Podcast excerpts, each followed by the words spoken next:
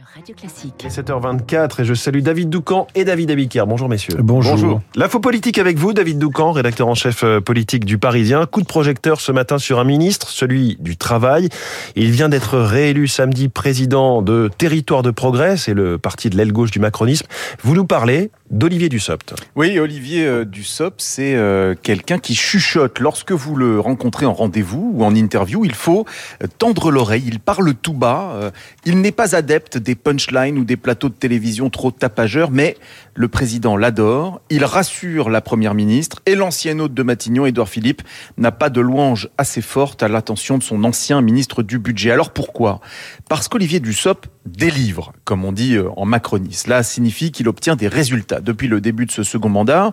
Quelle grande réforme structurelle a effectivement été adoptée? Il n'y en a qu'une, euh, pour l'instant, celle de l'assurance chômage. Pas la plus facile à faire passer euh, dans l'opinion. Mais si Emmanuel Macron a nommé Dussopt euh, au travail, c'est précisément parce qu'il sait qu'avec lui, les réformes, y compris les plus disputées, peuvent aboutir. Vous pensez au hasard aux retraites?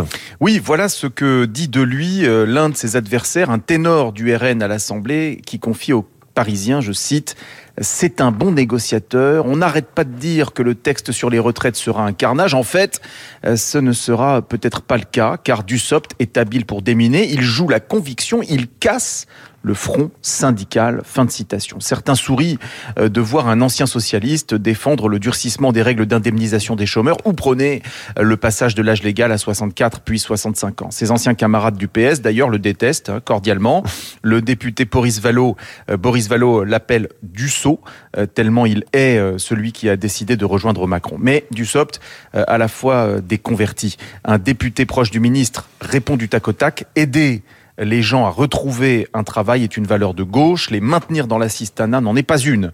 Le président ayant opté pour une ligne traditionnellement perçue comme à droite, les leaders de l'aile gauche, Beaune ou Houlier par exemple, peinent à faire entendre une singularité. Dussopt joue une autre carte, celle de la loyauté et du bilan.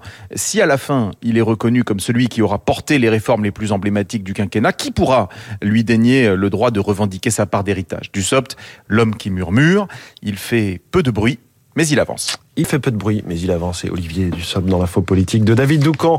À lire également dans le Parisien. David Abiker, les titres de la presse et la une, un mot, contagion. Covid, faut-il craindre une neuvième vague interroge le Parisien aujourd'hui en France. À un mois des fêtes, les spécialistes redoutent un nouveau pic de contamination. En Chine, c'est la colère qui est contagieuse en raison du confinement et elle monte cette colère, titre les échos, Libération ou encore les dernières nouvelles d'Alsace. En Russie, la défiance vis-à-vis de la guerre de Poutine a bêtise elle aussi, des tensions, notamment dans les régions où vivent les minorités ethniques surreprésentées parmi les soldats mobilisés et tués. C'est la une du Figaro. En une du Monde du week-end, c'est la colère croissante des mères dont les fils sont envoyés au front que le pouvoir essaie de contenir. Enfin, la colère monte chez les médecins, avertit le Télégramme. Ils seront en grève jeudi et vendredi. Merci David Abiquière. À tout à l'heure, 8h30 pour la revue de presse complète. Bonjour Renaud Blanc. Bonjour François. La matinale de Radio Classique continue avec vous et Guillaume Durand. Qui sont les invités ce Eh bien, dans les spécialistes, nous prendrons la direction de la Chine avec ses manifestations contre la politique sanitaire du pays.